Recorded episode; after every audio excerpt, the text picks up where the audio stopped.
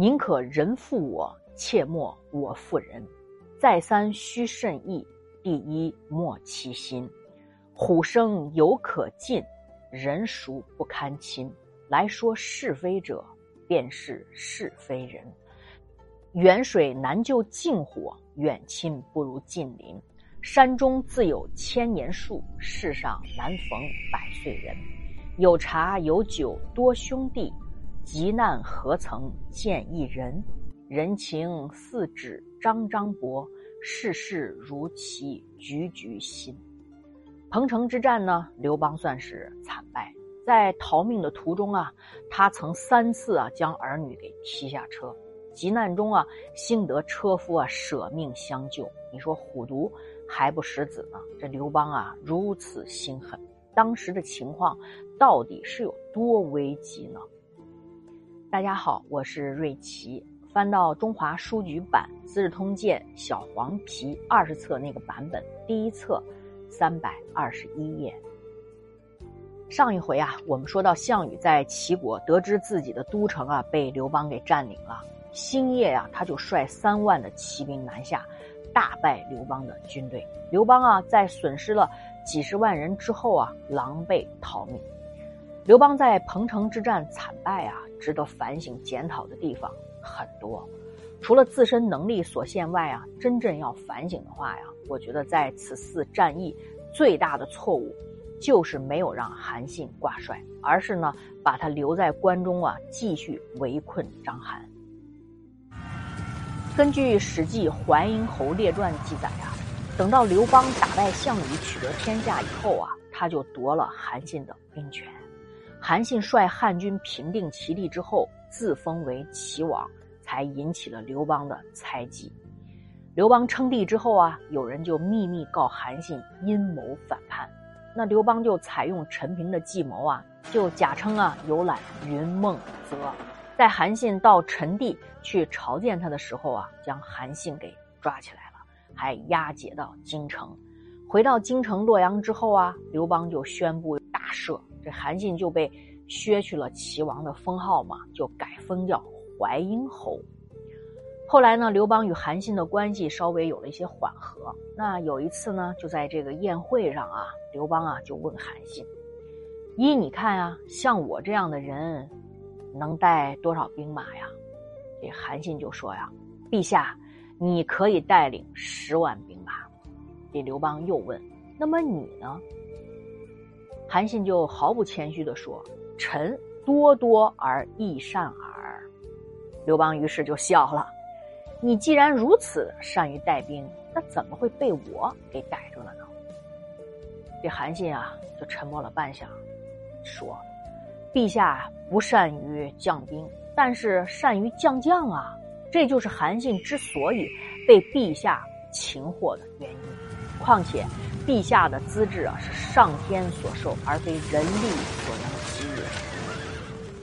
这段对话呀，千百年来广为流传，不但啊有种种的解说，而且啊还有了成语“韩信将兵多多益善”。我整理彭城之战的历史啊，就琢磨刘邦那五十多万大军啊，之所以惨败给三万的项羽楚军的原因啊，我们从这段对话中啊，算是获得了一点合理的启示。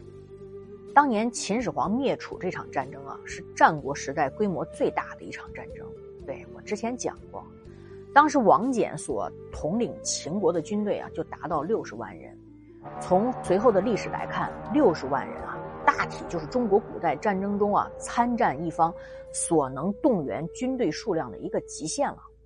古代的战争啊，通信主要是靠旗帜筋骨，补给呢主要靠人畜车船，交通呢主要靠土路步行。你在这种艰苦的条件下，指挥六十万的大兵团作战，那可谓是相当的难啊！非不世出的军事天才，那是难以胜任。那据我们所知啊，秦汉时代能够指挥六十万大兵团作战的将领啊，只有两位，一位是王翦，另外一位就是韩信。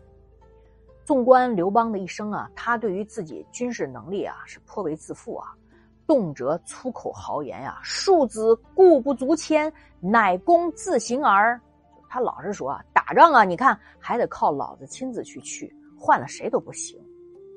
刘邦呢是喜欢御驾亲征，哎，也好谈兵论将，从来不把别人放眼里。他唯独单单在韩信这儿啊，他底气不足，最想呢从韩信的口中获得对自己啊军事才能的肯定和赞赏。你看后面话中有话啊，过十万则非陛下所能及也，就是韩信说他呀超了十万人，那刘邦是玩不转了。从方方面面来看。指挥六十万人的大军团作战，确实远远超过刘邦的指挥才能，也是彭城战败最主要的原因。历史啊，是胜利者的记录，所以你看，关于彭城之战，史书的记载非常的少，都是寥寥数语而已。特别呢，是对于身为最高统帅的刘邦，在这一次战争当中的失误，更是完全都没有提到。因为记载彭城之战的史书是汉朝史官的著作，那对于刘邦军事指挥能力有限呢，更是他不敢多言。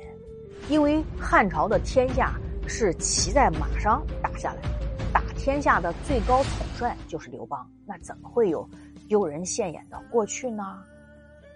彭城之战的时候啊，那个刘邦啊，大概只有一种感觉，就是仿佛啊在黑暗中啊持刀向前搜寻败退的。敌手，那忽然间呀，那敌手窜到自己的身后，一刀刺杀过来。那刘邦指挥联军仓促迎战，结果是前所未有的惨他当时的感觉，大概是刚刚转过身，这个刀锋啊已经直逼胸口，招架躲闪中，刀被击落，身负重伤。要不是他撒丫子跑得快，算是保住了自己的一条性命啊。中途跑路的时候，他就遇到了自己的儿子刘盈和唯一的女儿刘鲁元，他就用车呀想拉着他们一起走。这个楚军的追兵就在后面呀紧紧的追着刘邦啊，就心胆俱裂，这先马跑得慢啊，他就把自己这一双儿女从车上推下去了。